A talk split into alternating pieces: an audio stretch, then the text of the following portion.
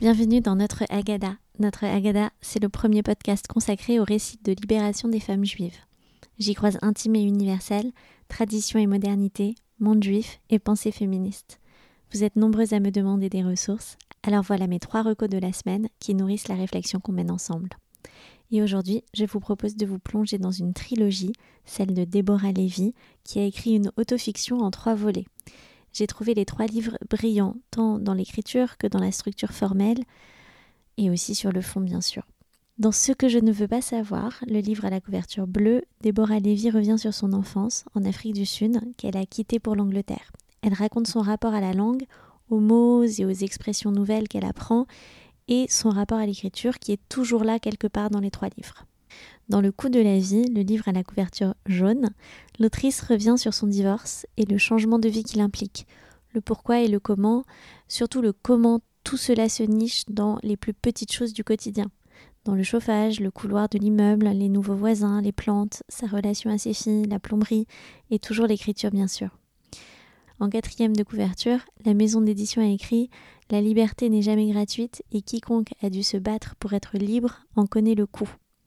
Voilà, c'est le fameux prix à payer dont on parle souvent avec mes invités. Et le troisième volet, intitulé État des lieux, le livre à la couverture rouge, est axé sur le rapport à la possession, à la propriété.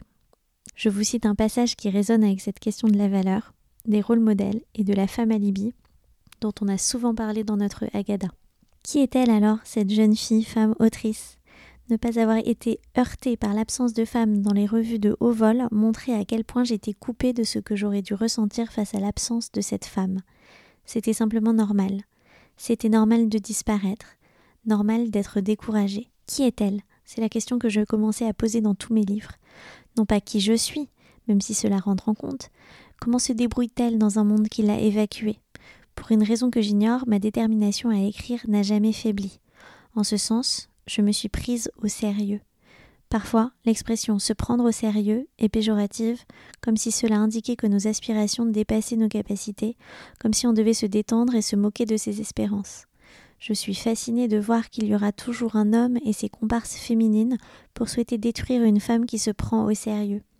Les femmes qui veulent que d'autres femmes se moquent de ses talents et de ses ambitions ont en réalité beaucoup lutté pour obtenir l'approbation masculine.